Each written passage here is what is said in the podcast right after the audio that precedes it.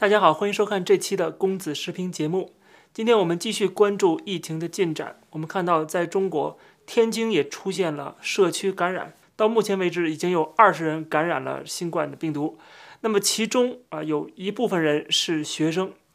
那么现在整个天津开始动员起来，一千四百万人要强制性的去进行核酸检测。我们在社交媒体上也看到了不少这方面的消息啊，就是在天津的很多的社区都已经被封锁了，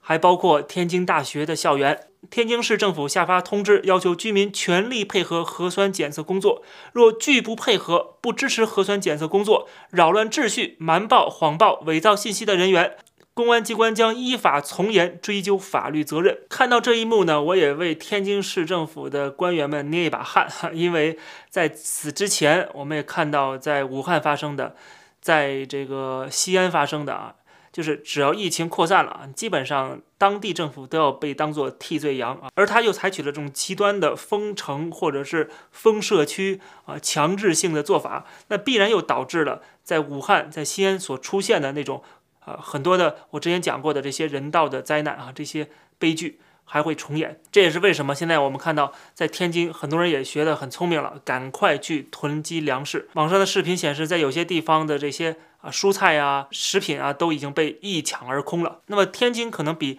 这个西安和武汉更加的重要，因为它靠近北京啊，靠近首都，党的领导人的所在地啊，办公地。同时马上就要举办北京冬奥会了。那么为了保住这一点。那么天津的这种动作，可能甚至要比武汉、比西安更加的严厉啊，就要牺牲更多的人。所以我们可以看到，奥密克戎的这个变种病毒在全世界肆虐，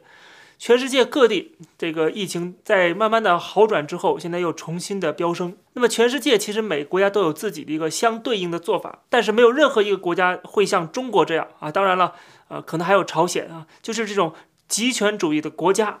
它会有这样的所谓清零的政策，什么意思？就是零容忍，它不能允许或者容忍社会上会有人得新冠疫情，或者是呃带着病毒，它做不到，它一定要想方设法的搞清零。那么既然它要清零，它就要做的非常的极端，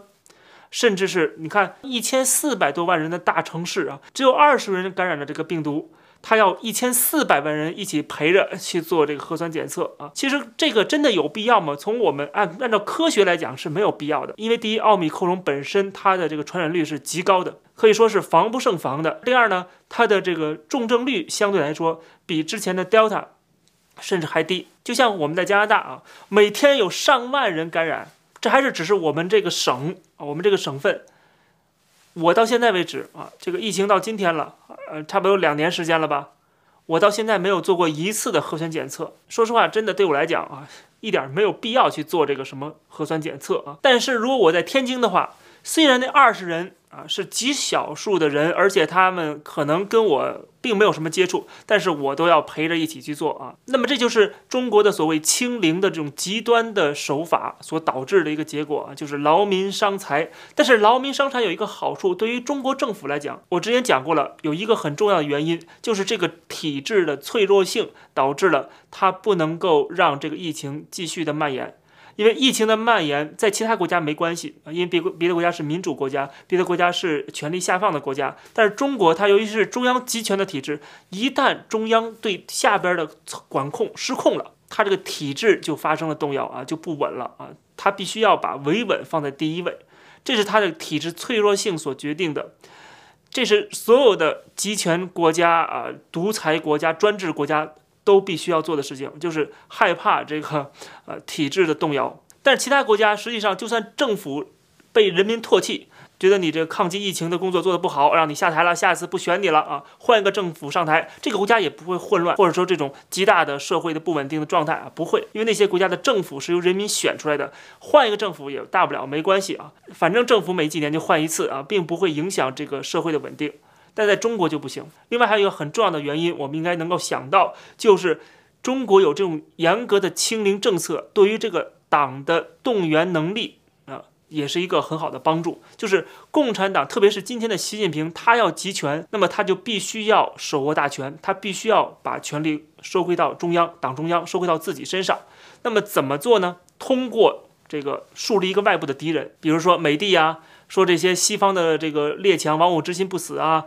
啊，反日啊，反美啊，反澳大利亚，反加拿大啊，反欧盟，跟这些国家去互相的制裁，对吧？这个是一个啊，树立一个外部敌人，可以有一个凝聚力。另外一个呢，就是对付疫情，因为病毒也是个敌人，对吧？为了对抗病毒，所有人都老老实实听党的话。我让你们去这个进行核酸检测，你们就要进行核酸检测。我要让你们去强制的隔离，你们就得强制的隔离，还不能怨声载道。你要随便的抱怨，还有可能删帖，甚至是说你是造谣，把你给刑拘了。他要通过这种集中所有的物力、人力、财力啊，来调动党中央的这种呃动员能力和他的执政的这个手腕啊，他要通过这种方式来训练这些。整个党国体制啊，能不能有效的去运作？所以疫情对于共产党来讲，它是一个双刃剑，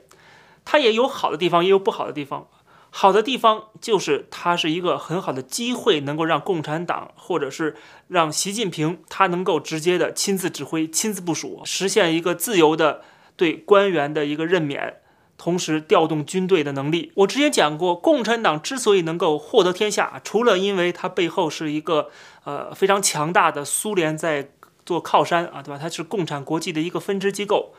另外还有一个原因就是它这个本土化啊，特别是这种集权的一个把所有的权力归到毛泽东一个人身上啊，他这个做法啊，也是能够加强共产党的一个凝聚力。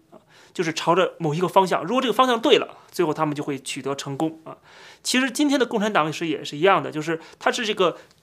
组织性对于共产党来讲是重中之重啊。如果这个党派没有了组织性，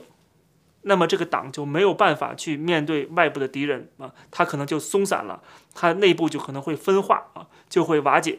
所以说，对于共产党这样的一个革命组织来讲，在不断的这种腥风血雨的斗争中获得经验的这样的一个组织，它必须要强调一个呃最高领袖的权威，必须要强调你这个党员要有党性，你甚至可以没有人性，但是必须得有党性。不管是纳粹党、苏共和今天的中共都是一样的，这个本质没有改变啊，这个列宁主义的本质。所以说，这就为什么今天很多人以为共产党已经变了，因为改革开放了啊，他被这个改革开放给欺骗了。实际上，共产党的本质没有改变，他还是这么一个集权的，把这个权力结构和组织结构看得比什么都重要，他可以为此牺牲一切，牺牲过去所有的改革开放的成果。这都不重要，或者牺牲所有的这些呃底层的人民，他们的生命啊，他们死活都可以牺牲掉，只要能够为这个党能够续命，他们可以做出所有的什么啊伤天害理的啊反人类的罪行都可以做出来。这就是为什么他们必须要强化这个党的权威啊，党中央的绝对领导，紧密团结在以习近平为核心的党中央。这跟当年冷战时期的美国的中央情报局在评估苏联的时候。其实得出的结论是一样的啊。当时的这个里根总统的这个中央情报局局长呃卡威廉卡西，他当时就讲得很清楚，就是他认为苏联的真正的唯一的这是能够立足的地方，就是在于他的强制力，就是他用武力、暴力的行为来获得天下，来维持天下。他只要失去了暴力的手段，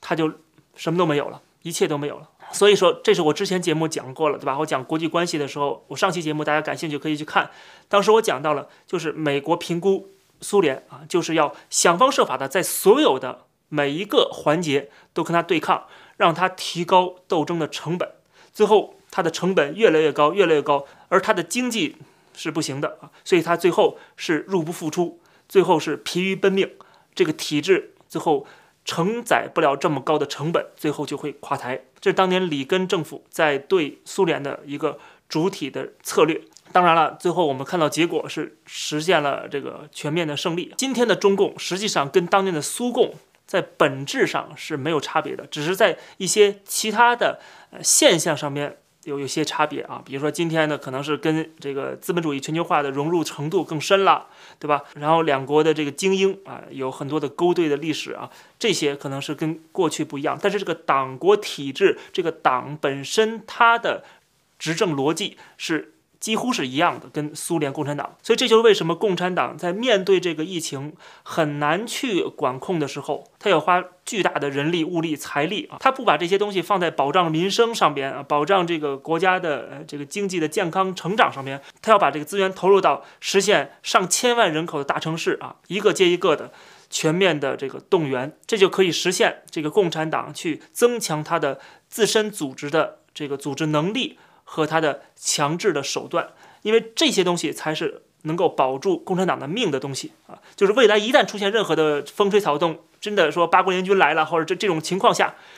那么你这国家如果像一盘散沙一样，立刻就分崩离析的话，那么共产党就完蛋了。所以说，他必须要想方设法的增强他的这个在中国的权威和他本身的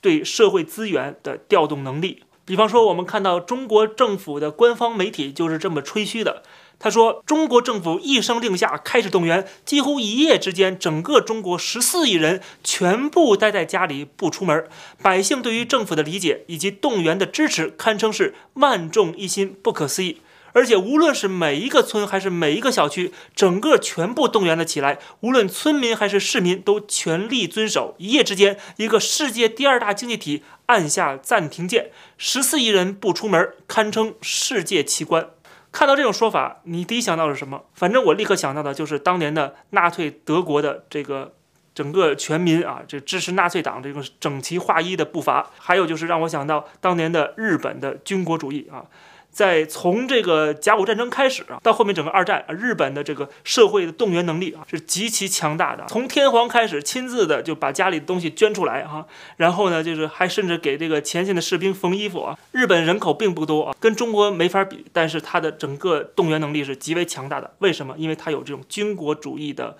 统治，不管是纳粹德国，不管是苏联共产党，还是后来的。日本今天的中国，我看到，如果说一个人一声令下就可能让十四亿人听话的话，这不是军国主义，不是极权主义，又是什么呢？这种情况只有极权主义才能真正的做到，每个人立刻就放弃了自己的个人的自由、个人的权利、个人的思想啊，完全听党中央的话，党中央怎么说，他们就怎么做啊，这是太可怕的一个社会了。如果这个命令本身就是一个。反人类的命令啊，就是一个犯罪的一个行为啊。那么全十四亿中国人是不是也得支持呢？中国人喜欢说一句“集中力量办大事儿”啊，这是共产党曾经的宣教说法。那么你既然享受了集中力量办大事儿的成绩，那么你就要承受集中力量办坏事儿的后果。那么这个坏事由于是集中力量办的一个大坏事儿，所以就一定会导致非常大的灾难。而这些灾难在很多的国家都不会发生的，但是在中国。在这样的一个集权体制下，它就会发生。其实这是相辅相成的一个关系，这是必然会导致的一个后果啊，只不过是什么时候到来而已啊。总之，作为一个有主见、有思想啊的一个自由人，我们当然希望生活在一个尊重个人意愿、个人自由的社会当中，而不是那种上级的一个命令就可以牺牲每一个人的自由跟权利，每个人都是变成被割的韭菜啊，被牺牲的炮灰。这期的节目就跟大家先聊到这儿。关于天津的疫情，我们下期节目还会继续的来跟大家分析解读。喜欢这个节目，欢迎点击订阅这个频道。我们下期节目再见。